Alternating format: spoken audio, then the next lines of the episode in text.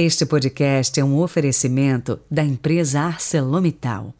ArcelorMittal é aço, aço é ArcelorMittal.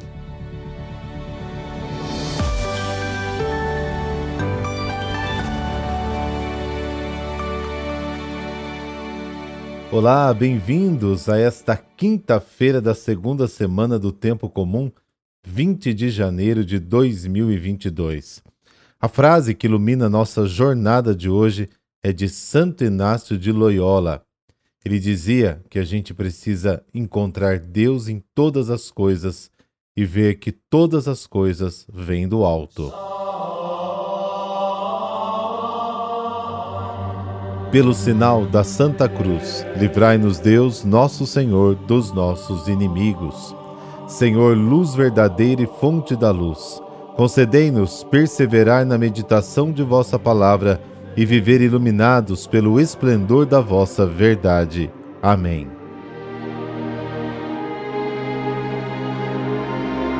Marcos, capítulo 3, versículos de 7 a 12. O Senhor esteja convosco. Ele está no meio de nós. Proclamação do Evangelho de Jesus Cristo, segundo Marcos. Glória a vós, Senhor. Naquele tempo, Jesus se retirou para a beira do mar junto com seus discípulos. Muita gente da Galiléia o seguia e também muita gente da Judéia, de Jerusalém, da Idumeia e do outro lado do Jordão, dos territórios de Tiro e Sidônia. Foi até Jesus porque tinha ouvido falar de tudo o que ele fazia. Então Jesus pediu aos discípulos que lhe providenciassem uma barca por causa da multidão, para que não o comprimisse.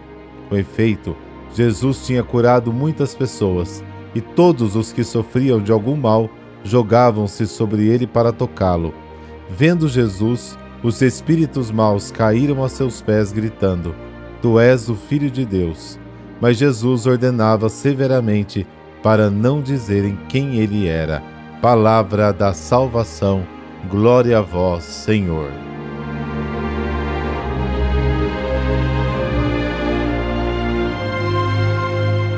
Dois pontos nos ajudam a compreender o Evangelho de hoje. Primeiro, os espíritos impuros e Jesus. A insistência de Marcos na expulsão dos demônios é muito grande. O primeiro milagre de Jesus é a expulsão de um demônio, Marcos capítulo 1. O primeiro impacto causado por Jesus se deve justamente à expulsão dos demônios, capítulo 1, versículo 27. Uma das principais causas do choque de Jesus com os escribas é a expulsão dos demônios. Marcos capítulo 3. O primeiro poder que os apóstolos receberão quando forem enviados em missão é o poder de expulsar demônios. Marcos 16. O que significa no Evangelho de Marcos expulsar os demônios?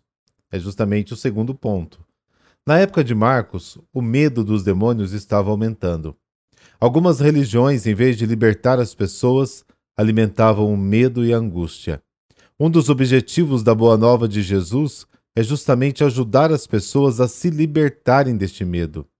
A vinda do reino significou a vinda de um poder mais forte. Jesus é o homem mais forte que veio para vencer Satanás, o poder do mal, e recuperar da mão dele a humanidade prisioneira do medo.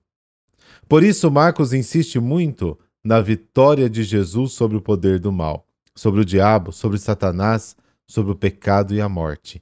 Do início ao fim, quase com as mesmas palavras, repete a mesma mensagem. E Jesus expulsou os demônios. Quase soa como que um refrão. Hoje, ao invés de usar sempre as mesmas palavras, preferimos usar palavras diferentes. Diríamos poder do mal, Satanás, que tanto amedronta as pessoas, Jesus o venceu, o dominou, o conquistou, o derrubou do trono, o expulsou, o eliminou, o aniquilou, o destruiu e matou. O que Marcos quer nos dizer é o seguinte: os cristãos estão proibidos de ter medo de Satanás. Depois que Jesus ressuscitou, virou mania a falta de fé e questionar a todo momento se o demônio tem ou não tem algum poder sobre nós. Em algumas pregações por aí, se promove mais o demônio do que a boa nova que Jesus veio anunciar.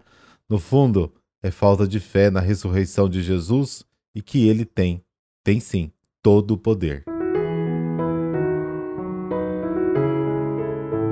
São Sebastião, ele nasceu na França, mas foi educado em Milão, na Itália. Pertencente a uma família cristã, foi batizado ainda pequenino. Mais tarde tomou a decisão de tornar-se militar nas tropas romanas, sendo um dos oficiais prediletos de Diocleciano. Contudo, nunca deixou de ser um cristão convicto e protetor ativo dos cristãos. Secretamente, Sebastião conseguiu converter muitos pagãos ao cristianismo, inclusive o governador de Roma e seu filho. Em certa ocasião, Sebastião foi denunciado e teve que comparecer ante o imperador para dar satisfações sobre o seu procedimento. Levado à presença de Diocleciano, Sebastião não negou sua fé. O imperador lhe deu ainda uma chance para que escolhesse entre a fé em Cristo e o seu posto no exército romano. Ele não fraquejou, ficou mesmo é com Cristo. A sentença foi imediata. Deveria ser amarrado a uma árvore e executado a flechas. Sebastião foi dado como morto e ali mesmo abandonado. Entretanto, quando uma senhora cristã foi até o local à noite, pretendendo dar-lhe um túmulo digno, o encontrou vivo. Levou-o para casa e tratou de suas feridas até vê-lo curado. Depois de curado, ele apresentou-se ao imperador, censurando pelas injustiças cometidas contra os cristãos, acusando de inimigo do Estado. Perplexo e irado com a tamanha ousadia, o sanguinário Diocleciano o entregou à guarda pretoriana após condená-lo, desta vez, ao martírio no circo. Sebastião foi executado então com pauladas e boladas de chumbo, sendo açoitado até a morte, no dia 20 de janeiro de 288. Ó Deus, dai-me espírito de fortaleza, para que, sustentado pelo exemplo de São Sebastião, possa obedecer mais a ti do que aos homens Dá-me também a graça de imitar Sua constância na fé. Por Cristo nosso Senhor. Amém. Por intercessão de São Sebastião, dessa bênção de Deus Todo-Poderoso, Pai, Filho e Espírito Santo. Amém. Boa quinta-feira. Fique na paz.